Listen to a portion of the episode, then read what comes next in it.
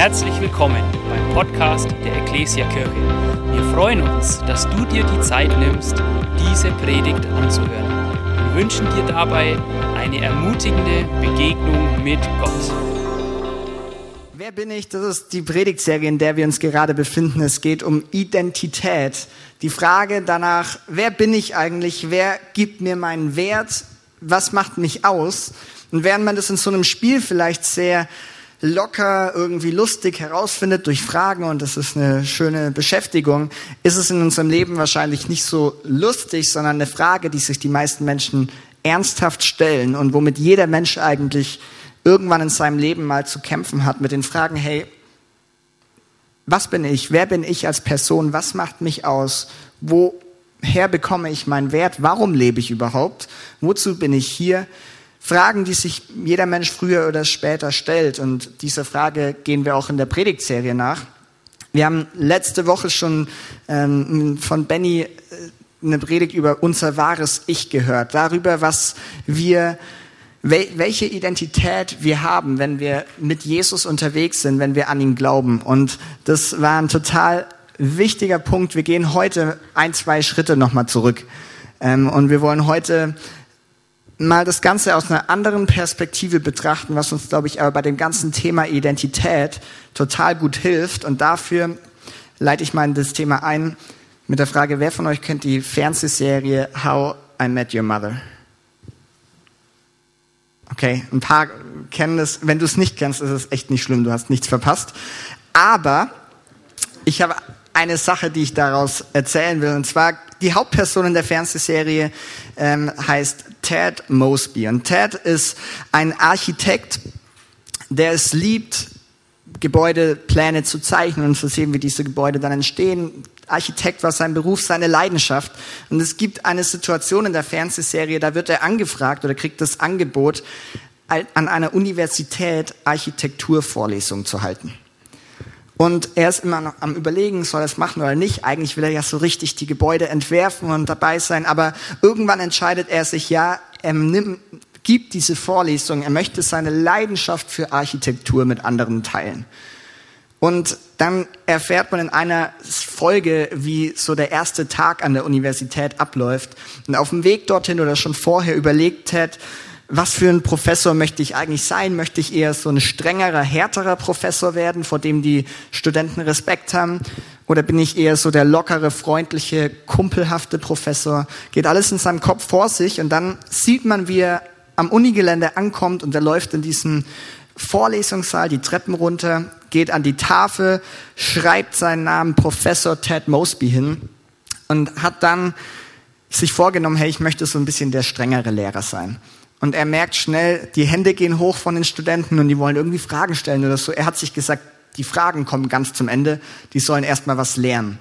Und so geht es weiter und er erzählt von, von sich und von der Architektur, bis irgendwann ein zweiter Professor in den Saal reinkommt und Verwirrung entsteht. Ted weiß überhaupt nicht, was passiert, bis sich herausstellt, Ted war im komplett falschen Gebäude, im komplett falschen Hörsaal, in der komplett falschen Vorlesung. Es hatte nichts mit Architektur zu tun, war irgendwas ganz anderes. Die Schüler wollten das alles sagen, aber er wollte nicht drauf hören. Und dann hat er sich aufgemacht, ist übers ganze Gelände gerannt, in die Vorlesung rein, wo er eigentlich hin sollte.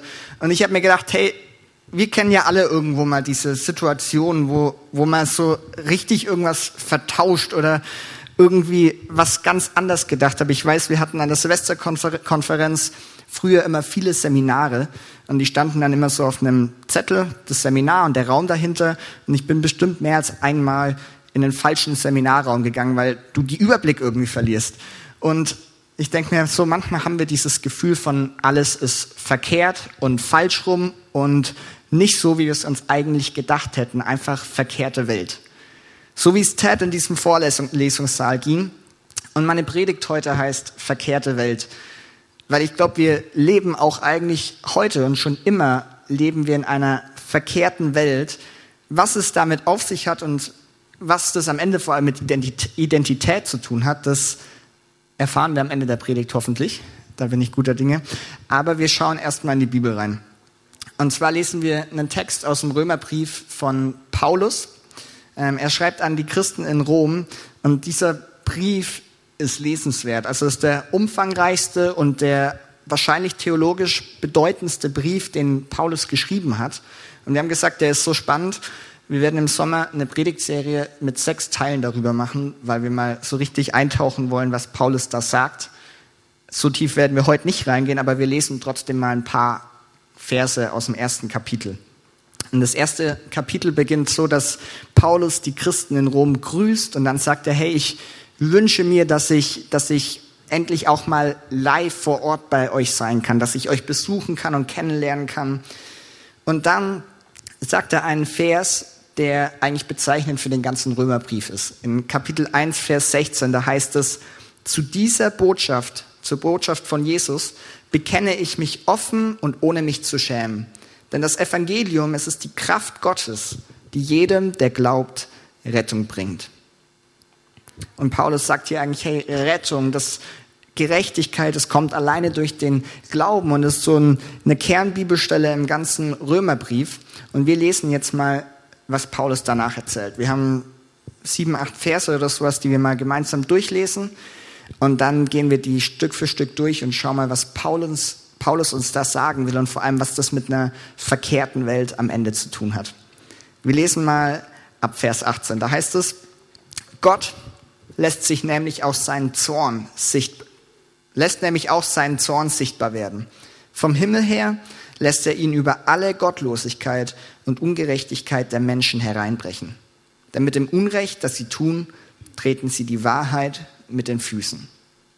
Dabei ist doch das, was, von, was man von Gott erkennen kann, für sie deutlich sichtbar. Er selbst hat es ihnen vor Augen gestellt. Seit der Erschaffung der Welt sind seine Werke ein sichtbarer Hinweis auf ihn, den unsichtbaren Gott und auf seine ewige Macht und sein göttliches Wesen. Die Menschen haben also keine Entschuldigung, denn trotz allem, was sie über Gott wussten, erwiesen sie ihm nicht die Ehre, die ihm zukommt, und blieben ihm den Dank schuldig.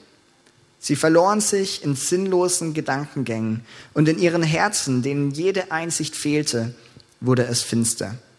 Weil sie sich für klug hielten, sind sie zu Narren geworden. An die Stelle der Herrlichkeit des unvergänglichen Gottes setzten sie das Abbild des vergänglichen Menschen und die Abbilder von Vögeln, vierfüßigen Tieren und Kriechtieren. Deshalb hat Gott sie den Begierden ihres Herzens überlassen und der Unsittlichkeit preisgegeben, sodass sie ihre eigenen Körper entwürdigten. Denn sie vertauschten die Wahrheit, die Gott sie hatte erkennen lassen, mit der Lüge. Sie verehrten das Geschaffene und dienten ihm statt dem Schöpfer, der doch für immer und für ewig zu preisen ist. Amen. Einige Verse, und ich weiß nicht, was du darüber denkst, was du mitnimmst oder du, ob du schon verstehst, was Paulus mit diesem ganzen Teil hier sagen will. Wir gehen das mal von vorne durch. Und Paulus fängt mit diesem Satz an, Gott lässt nämlich auch sein Zorn sichtbar werden. Und ich habe gemerkt, das ist schon eine Sache oder eine Thematik, die für uns oft irgendwie komisch ist. So Gott und Zorn passt oft, oft nicht zu unserem, unserer Vorstellung von Gott, dass, dass er zornig ist, weil wir doch immer von dem liebenden Gott reden. Und ich habe mir gedacht, hey, wann werden du und ich denn zornig? Wann werden wir in unserem Alltag und in unserem Leben wütend? Ich weiß, wir sind nicht Gott, aber ich glaube, es hilft uns, das zu verstehen. Wenn du zum Beispiel Familienmama oder Familienpapa bist und du gehst morgen beim Aldi oder Edeka oder irgendwo einkaufen und du siehst auf dem Parkplatz irgendwie Eltern, die ihre Kinder anschreien oder handgreiflich werden wie fühlst du dich? Du wirst wahrscheinlich wütend, du wirst vielleicht zornig, du bist enttäuscht oder traurig. Warum? Weil du denkst, hey, so geht man nicht mit den Kindern um. Das ist gegen meine Überzeugung. Du denkst vielleicht, hey, mit Kindern sollte man liebevoll umgehen und nicht, gerade vor allem nicht in der Öffentlichkeit, so etwas machen. Auch nicht im Privaten übrigens. Wichtig zu sagen. Ähm, und du denkst, hey, das ist nicht in Ordnung so, gegen deine Überzeugung und dadurch wirst du vielleicht wütend oder zornig. Und ich glaube, bei Gott ist es ähnlich. Wenn Gott Dinge sieht, die gegen seine Überzeugung sind, dann freut er sich nicht drüber. Dann macht es ihn nicht glücklich. So Paulus schreibt, Gott wird zornig über Gottlosigkeit, Ungerechtigkeit, wenn Menschen Unrecht tun.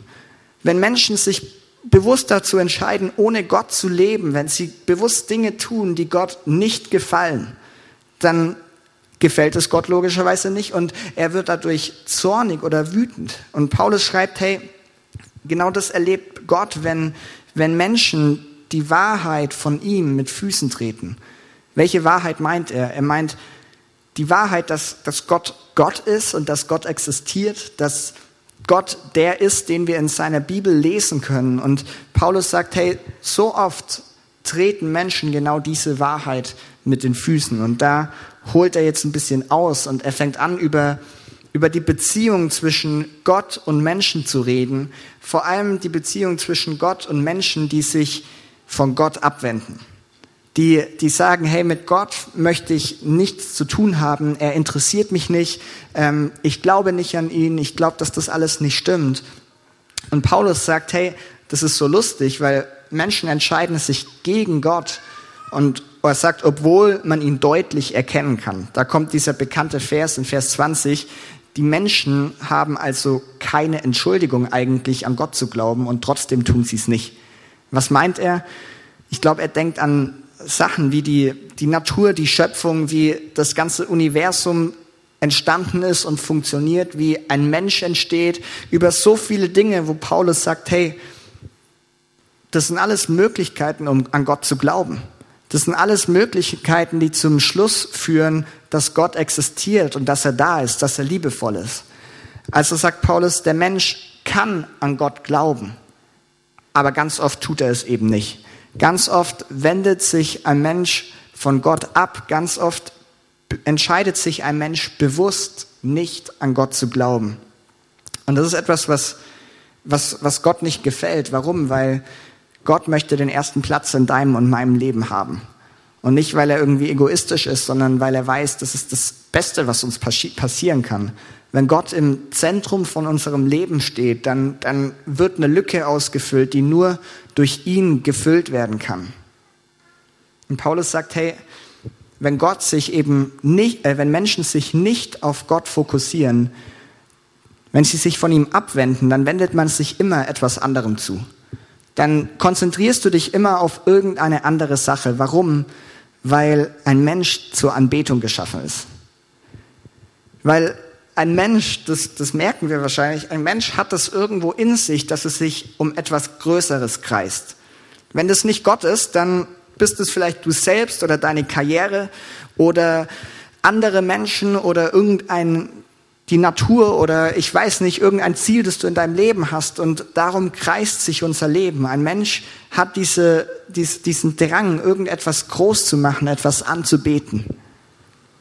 Und Paulus sagt, hey, wenn ein Mensch sich von Gott abwendet, dann wendet er sich etwas anderem zu.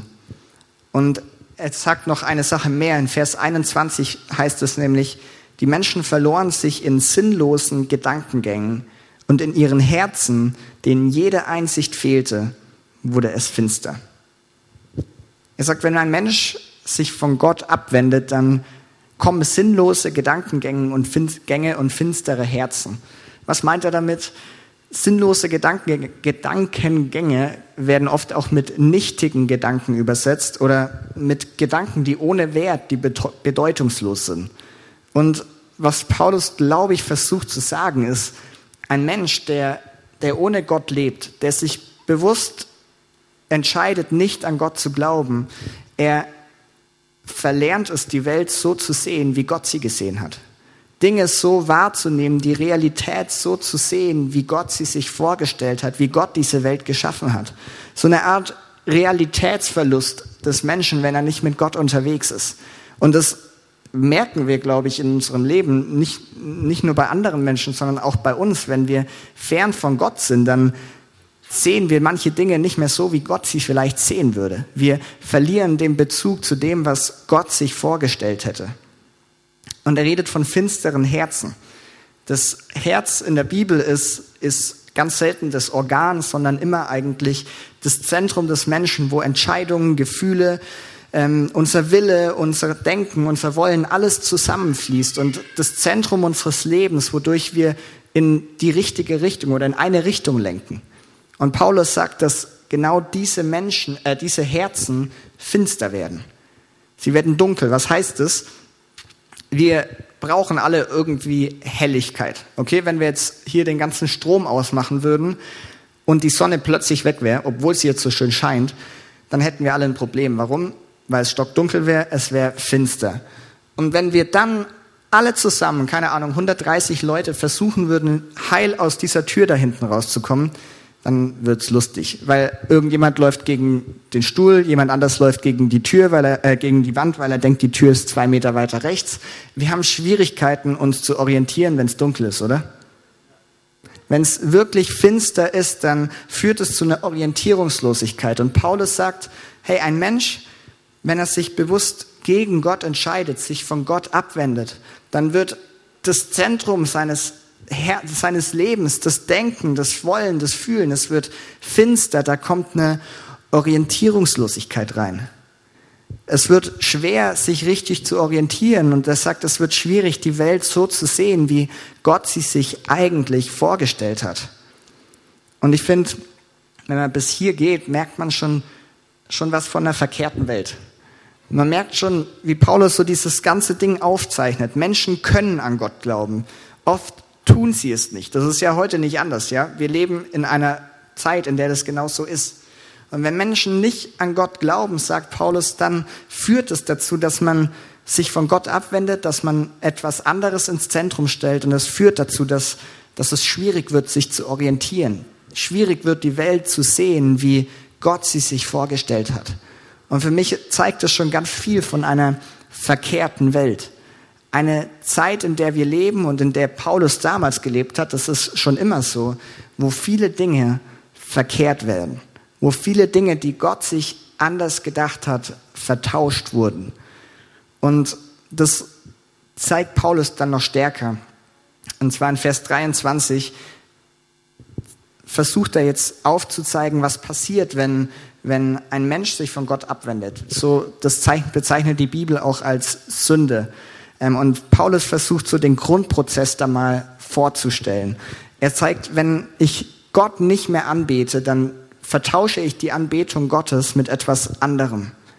Ich verkehre etwas, vertausche etwas und in Vers 23 heißt es dann, an die Stelle der Herrlichkeit des unvergänglichen Gottes setzten sie das Abbild des vergänglichen Menschen.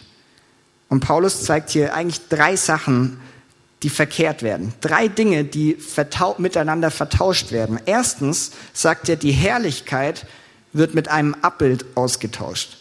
Was ist die Herrlichkeit? Die Herrlichkeit steht für Gottes Erhabenheit, dass Gott wirklich Gott ist, dass er unvergleichbar ist und keiner, keiner ihm gleichkommen kann. Er ist Gott allein, er ist herrlich. Und er sagt, hey, Menschen tauschen diese Herrlichkeit mit einem Abbild aus. Ein Abbild ist nicht sonderlich herrlich, es ist auch nicht lebendig. Ein Abbild repräsentiert irgendetwas. In der Bibel, im Alten und Neuen Testament, lesen wir viel von Abbildern. So, ich denke an die Geschichte im Alten Testament, als Mose auf dem Berg Sinai ist und das Gesetz bekommt. Was macht das ganze Volk, das am Fuß des Berges wartet? Sie sind irgendwie aufgeschmissen, nehmen ihr ganzes Gold, äh, schmelzen das ein und machen daraus ein Abbild ein goldenes Kalb, das sie dann anbeten können. Sie tauschen die Herrlichkeit gegen ein Abbild ein.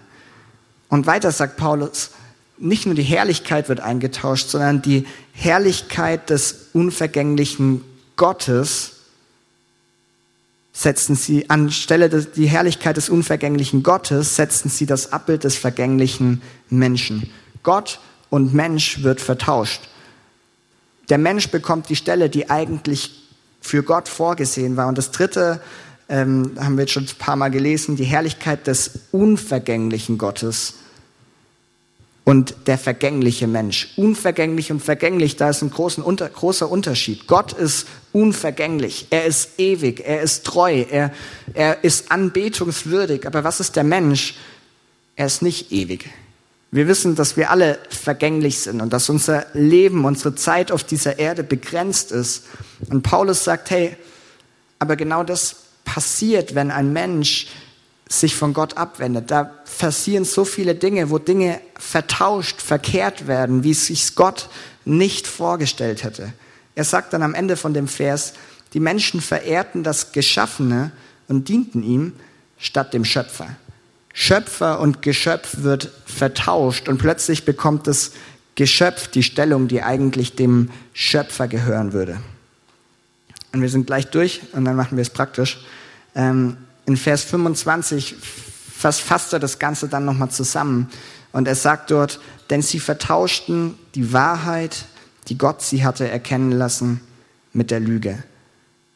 Er sagt, wenn ein Mensch nicht mehr an Gott glaubt oder ohne Gott lebt, dann wird die Wahrheit Gottes, die Wahrheit über Gott eingetauscht, vertauscht mit einer Lüge. Und das ist, glaube ich, so die Grundaussage, die Paulus hier treffen will. Er sagt, hey, ein Leben abgewandt von Gott, es führt immer zu irgendeiner Verkehrung. Es führt immer dazu, dass wir Dinge nicht mehr so leben und verstehen, wie Gott sie sich gedacht hätte. Es führt immer dazu, dass wir uns anders verhalten, als Gott es sich gewünscht hätte, dass wir die Realität anders sehen, dass wir eine andere Orientierung haben, als Gott sie sich vielleicht vorgestellt hatte. Und ich glaube, diese Auswirkung, äh, diese Verkehrung hat auch immer eine Auswirkung auf unser Leben. Es geht nicht spurlos an uns vorüber, sondern wir merken das, wie sich das auswirkt. Vielleicht auf unsere Anbetung. Plötzlich bete ich nicht mehr Gott an, sondern etwas anderes steht in meinem Zentrum. Ich merke das vielleicht wie sich das auf den Sinn meines Lebens auswirkt. Wenn ich mich von Gott abwende, dann habe ich vielleicht ganz andere Ziele in meinem Leben, einen ganz anderen Sinn, den ich sehe, oder ich sehe gar keinen Sinn mehr in meinem Leben. Äh, es wirkt sich auf mein Verhalten, auf mein Denken aus und dort vertauschen sich viele Dinge. Und ich glaube, dass, ich glaube nicht, sondern die Bibel zeigt, wenn ein Mensch sich von Gott abwendet, dann wirkt sich das auch auf die Frage, wer bin ich aus? auf die Frage meiner Identität, dann kommen da plötzlich ganz andere Antwortmöglichkeiten raus. Ähm, und noch viel mehr Themen. Paulus schreibt dann weiter ähm, in den Versen 26 bis 30, glaube ich. Und da gibt er noch ein bisschen Beispiele, wie diese Verkehrung aussieht. So das eine, was er nennt, ist das heute wahrscheinlich noch spannendere als damals, das Thema Sexualität und Identität. Und er schreibt dann, hey, wir haben im Kopf, wenn Menschen sich von Gott abwenden, wenn diese Verkehrung stattfindet, dann schreibt er, plötzlich haben Frauen nicht mehr mit Männern, sondern mit anderen Frauen Geschlechtsverkehr und andersrum Männer mit Männern und nicht mehr Mann und Frau. Und er sagt, hey, das ist, da findet eine Vertauschung statt, weil Gott sich eigentlich eine andere Ordnung vorgestellt hat. Die Folge aber von sich von Gott abzuwenden führt zu einer Verkehrung, zu einer Vertauschung. Und ich weiß, das ist ein spannendes Thema heute mehr als sonst wahrscheinlich, aber da gehen wir nicht tief rein. Aber es zeigt nur dieses, wir leben in einer Zeit, wo viele Dinge vertauscht werden. Aber nicht nur das Thema Sexualität, sondern insgesamt. Paulus nennt dann ganz viele Beispiele, wo wir in unserem Verhalten uns anders verhalten, als Gott es sich wünscht. Er redet von Streit, von Mord, von Betrug, Arroganz, Gemeinheit, Gier und vielen anderen Sachen. Und Paulus will zeigen, wenn ich Gott nicht mehr in meinem Zentrum habe, tausche ich die Wahrheit gegen eine Lüge ein. Wenn Gott nicht mehr in meinem Zentrum ist, dann tausche ich Liebe zu meinem Nächsten manchmal mit Hass oder mit Uneinheit ein. Da steht plötzlich nicht mehr das, was Gott sich gewünscht hätte, sondern ganz andere Dinge. Und eben diese Verkehrung findet, glaube ich, auch bei der Identitätsfindung statt. Wenn wir uns fragen, woher weiß ich, wer ich bin? Was macht mich als Joni Sessler heute aus? Was ist meine Identität? Ich glaube, wir merken in einer verkehrten Welt, dass, da merken wir Auswirkungen darauf. Und wir haben es letzte Woche schon gehört, da reden wir nicht mehr viel drüber. Wenn wir als Christen, als Menschen, die an Gott glauben, fragen, wer sind wir, dann fangen wir in der Bibel ganz vorne an dann fangen wir bei der Schöpfung an ähm, und bei diesem Vers, den Benny letzte Woche auch schon gepredigt hat, und zwar 1. Mose 1, 27, ähm, wo, wo es heißt, und Gott schuf den Menschen in seinem Bild. Im Bild Gottes schuf er ihn, als Mann und Frau schuf er sie. Und wenn ich mich als ein Mensch, der an Gott glaubt, frage, wer bin ich, dann finden wir hier die Antworten. dann merke ich, hey, Gott hat den Menschen geschaffen. Gott hat den Menschen liebevoll geschaffen. Wir sind in seinem Ebenbild geschaffen. Das Neue Testament sagt, wir sind Gottes Meisterwerk sogar, die Krönung der Schöpfung. Und wenn es darum geht, woher finden wir unseren Wert, unsere Identität, dann ist die Antwort bei Gott. Nicht irgendwo anders, sondern bei Gott. Und da haben wir letzte Woche viel drüber gehört. Gott beantwortet deine und meine Wer bin ich Frage. Er beantwortet sie, aber in einer verkehrten Welt sieht es eben nicht immer so aus. Sondern in einer verkehrten Welt wird diese Wahrheit aus 1. Mose genommen und sie wird vertauscht, eingetauscht gegen etwas, was nicht mehr Wahrheit, sondern Lüge ist. Und ich glaube, wir leben in einer Welt, in einer Gesellschaft, ist schon immer so, wo Gott nicht, wenn Gott nicht im Zentrum steht, dass es viele Lügen über Identität gibt. Lügen darüber, wie wir unsere Identität finden, was unsere Identität ist, woher der Wert kommt. Und ich habe zum Schluss zwei Wege dabei, wie wir, glaube ich, unsere Identität finden können. Zwei verschiedene Ansätze, die unterscheiden sich ziemlich drastisch, ähm, aber ich glaube und ich hoffe, dass sie uns helfen, mehr zu verstehen, was Identität ist und wie wie wir wirklich zu dem wahren Ich kommen, das Benny uns letzte Woche auch schon vorgestellt hat. Der Ansatz 1 ist nämlich der Ansatz vom Lego-Bausatz. Okay, jetzt werden wir praktisch. Der Ansatz vom Lego-Bausatz oder du kannst auch Duplo-Bausatz nehmen, egal was dir lieber ist, womit du lieber spielst. Ich weiß nicht, ob du mit Lego spielst, ich zumindest nicht mehr. Aber bei diesem Ansatz kann man sich die Identität vorstellen wie so ein Lego-Bausatz. Viele verschiedene Steine, die man ganz beliebig aufeinander bauen kann. Und genau das ist es, was eigentlich die Identität dann ist. Sie ist ein menschliche Identität ist eine Ansammlung von ganz vielen verschiedenen Bestandteilen. Und der Grundtenor bei diesem Ansatz ist, ich erfinde meine Identität. Ich bestimme wie es sein soll. Also wenn das hier meine Identität ist, dann bin ich der Chef und ich kann sagen, wenn mir dieser Teil von meiner Identität nicht mehr gefällt, dann nehme ich ihn und ich schaue mir an und ich denke mir, okay, ich will ihn einfach gar nicht mehr haben und ich schmeiße ihn weg. Wenn ich sage, da gibt es noch einen anderen Teil in meiner Identität, der, der ist schon ganz gut, aber nicht an dieser Stelle, dann nehme ich ihn und ich baue ihn irgendwo anders hin wie ich will. Lego hatte mal 2001 den Werbeslogan, in meiner Welt bestimme ich. Und ich glaube, so funktioniert Identitätsfindung heute ganz viel. Dass, dass wir sagen, hey, Identität ist etwas, das ist mein Job. Ich entscheide und ich bestimme, wer ich bin, was mich ausmacht, woher mein Wert kommt, was, der Ziel meines, was das Ziel meines Lebens ist. Die einzige Grenze, ist eigentlich deine Vorstellungskraft. Du kannst nicht sein und werden, was du dir nicht vorstellen kannst, aber alles andere ist möglich. Und das merken wir in einer verkehrten Welt. Hey, wenn ich, wenn ich heute sage, ich, ich möchte nicht mehr Joni heißen, das passt nicht zu meiner Identität, dann ändere ich mich meinen Namen. Wir merken das bei dem Thema Sexualität, das Paulus auch schon angesprochen hat. Wenn ein Mensch heute sagt, ich bin keine, kein Mann mehr, dann gibt es die Möglichkeit, das Geschlecht zu ändern. Es gibt so viele verschiedene Kategorien von, von der Geschlechtsbezeichnung, wo kein Mensch mehr hinterherkommt, aber es ist die Folge von in meiner Welt bestimme ich.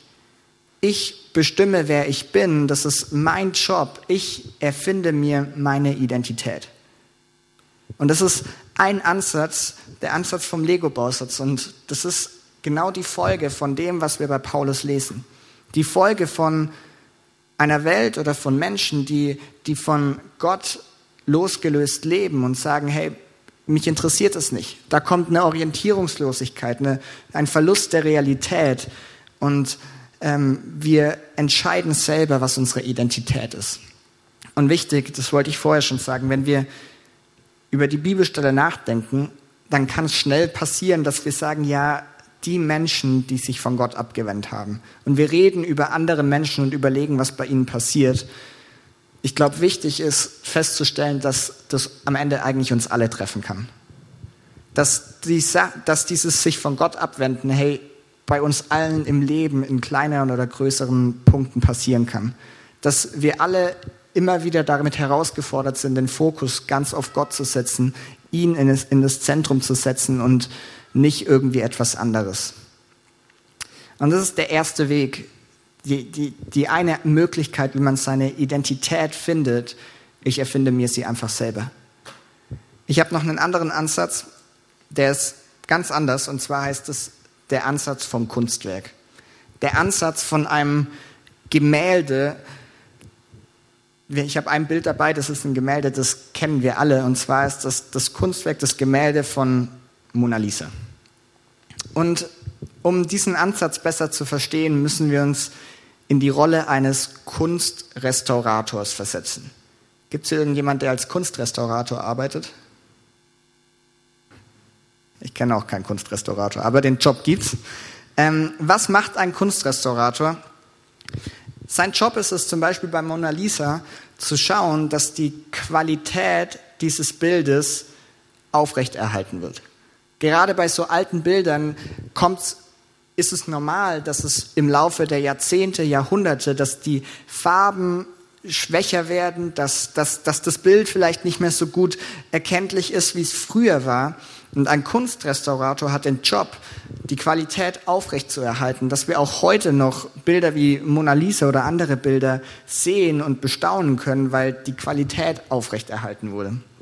Und ein Kunstrestaurator, wenn ich jetzt der Kunstrestaurator von Mona Lisa bin, würde ich Folgendes nie im Leben machen.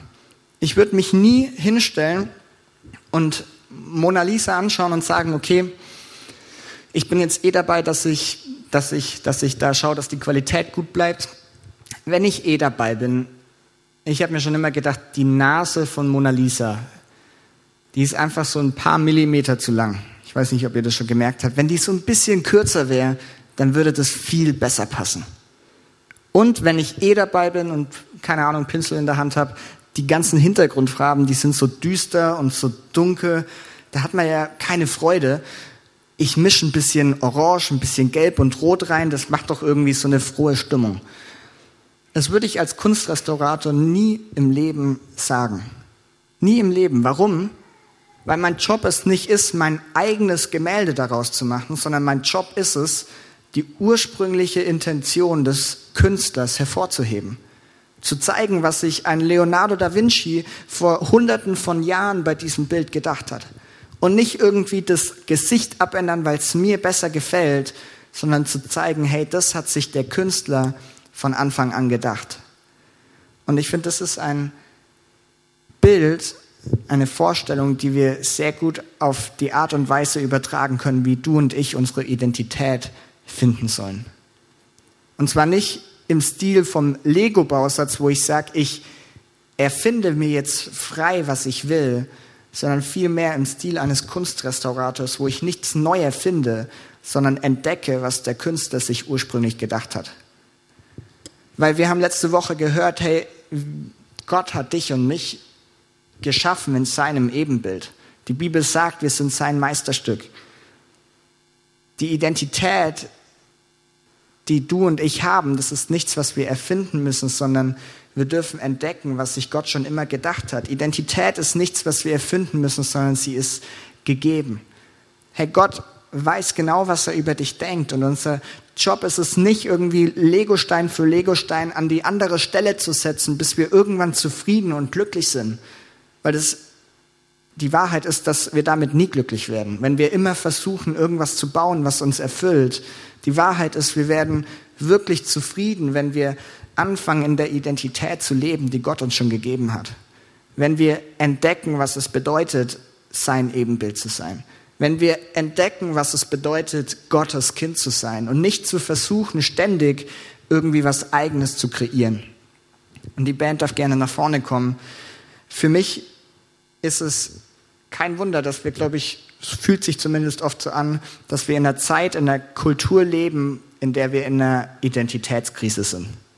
So, man liest ganz schön viel und hört ganz schön viel davon, wo Menschen damit zu kämpfen haben, wer sie wirklich sind und Dinge an ihrer Identität verändern, um irgendwie wirklich die Person zu werden, die man schon immer sein wollte, sollte, keine Ahnung. Und für mich ist es kein Wunder, dass wir in dieser Krise sind, wenn wir immer versuchen, eine Identität zu erfinden und damit erfüllt zu werden, die wir gar nicht erfinden müssen. Wenn die Lösung eigentlich die ist, zu entdecken, was sich Gott dabei gedacht hat, den Menschen zu schaffen. Und die Bibel hat da so eine gute Botschaft für dich und für mich. Weil wenn ich, ich habe für diese Predigt einiges gelesen und auch im letzten Jahr ein Buch zu dem ähnlichen Thema gelesen. Und ich merke, es ist so eine krasse Belastung für einen Menschen, wenn er sich versucht, seine Identität zu erfinden. Das ist ein nicht endender Kampf, wo man sagt, okay, ich, woher bekomme ich meinen Wert und warum bin ich eigentlich da? Was gibt mir Berechtigung, da zu sein? Und, und äh,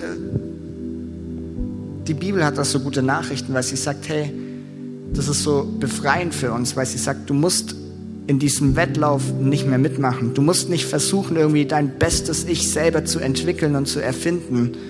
Die Bibel sagt, hey, du kannst aussteigen und du kannst anfangen, das zu entdecken, was Gott in dich und mich schon lange hineingelegt hat.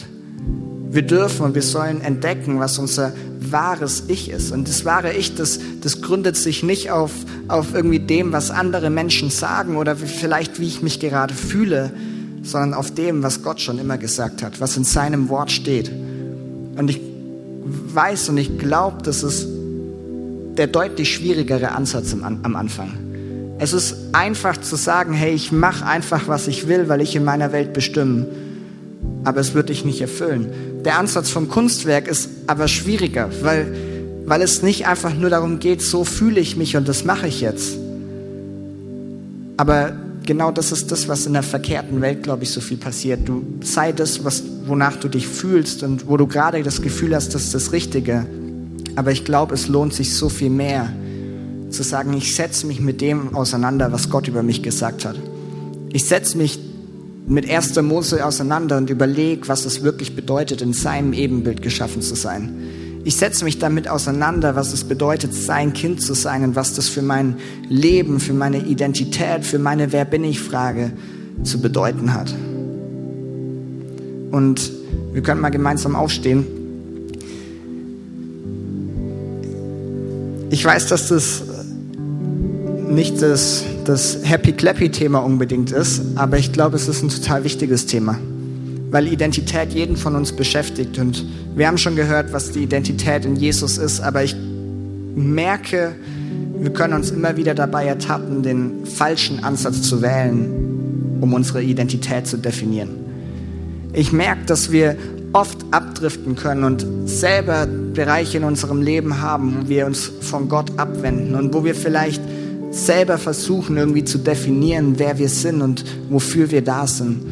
Und ich will uns heute Morgen einfach ja, dazu ermutigen, hey, wenn, wenn dich das Thema betrifft und du sagst, du hast mit deiner Identität zu kämpfen, dann will ich dich ermutigen, hey, komm zu Jesus und entdecke, was es heißt, sein Kind zu sein. Komm zu jemandem, der, der, der vielleicht schon länger mit Jesus unterwegs ist und komm mit ihm ins Gespräch, lass dafür beten. Aber wenn du sagst, hey, ich habe mit diesem Thema kein Problem, ähm, meine Identität ist schon seit Jahren irgendwie fest in Jesus, dann ist das erstmal richtig gut. Aber ich glaube, dieses Verständnis von der verkehrten Welt ist trotzdem so wichtig für uns.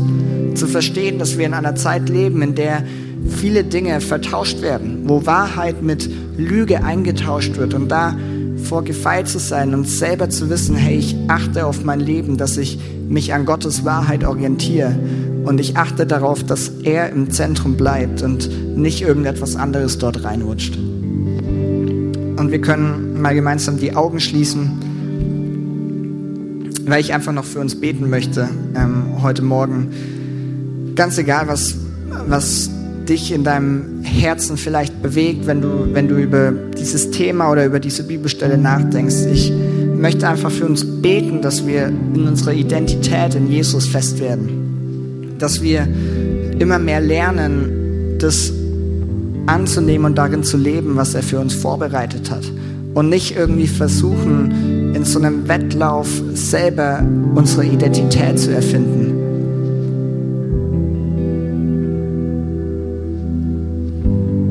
Jesus, wir danken dir für dein Wort heute Morgen.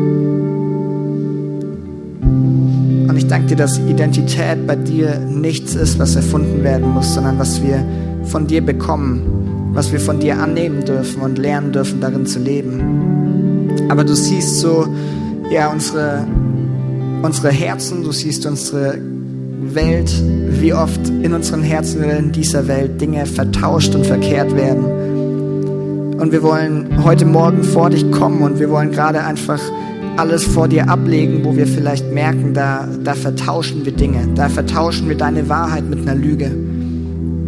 Du siehst jede Person, die, die heute Morgen da vielleicht sagt, ja, ich, ich merke, wie ich, wie ich vielleicht mich über falsche Dinge definiert habe, wo, wo meine Identität aus falschen Dingen herausgeflossen ist und nicht du im Mittelpunkt standest, sondern irgendetwas anderes. Jesus, da wollen wir heute Morgen vor dich kommen und um Vergebung beten und wir wollen dir das hinlegen und wir wollen zurück an dein Herz kommen. Wir wollen zurück zu dir als unserem Schöpfer, als unserem Künstler kommen und wir wollen entdecken, was du in uns hineingelegt hast. Und ich bete, dass du uns auch, hey, Weisheit schenkst, wie wir für deine Wahrheit einstehen können. Du siehst ja die Kultur, die Welt, in der wir leben, wo so viel verkehrt und vertauscht ist. Und wir wollen als deine Kirche aufstehen für dein, deine Wahrheit, für dein Wort. Und wir wollen weitergeben, was ja, was es bedeutet, mit dir unterwegs zu sein und dein, deine Kinder zu sein, Jesus. Und da bete ich, dass du uns als Kirche Mut und Kraft schenkst, als Person Mut und Kraft schenkst, in einer so verkehrten Welt für deine Wahrheit einzustehen, Jesus. Aufzustehen für das, was wir in deinem Wort lesen. Und wir wollen jetzt vor dich kommen, auch in diesem nächsten Lied. Und wir beten, dass ja, wir, dass wir dir begegnen, deine Stimme hören. Wir legen dir das hin, was uns belastet, was uns beschäftigt. Und wir wollen dich groß machen als unseren, als unseren Schöpfer Jesus, als unseren Gott. Danke, dass du gut bist, dass unsere Identität in dir sicher ist, Jesus.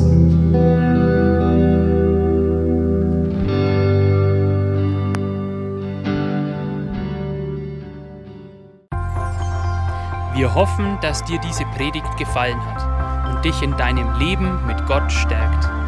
Außerdem wollen wir dich gerne besser kennenlernen. Dazu bist du herzlich eingeladen, unsere Sonntagsgottesdienste um 9.30 Uhr und 11 Uhr zu besuchen.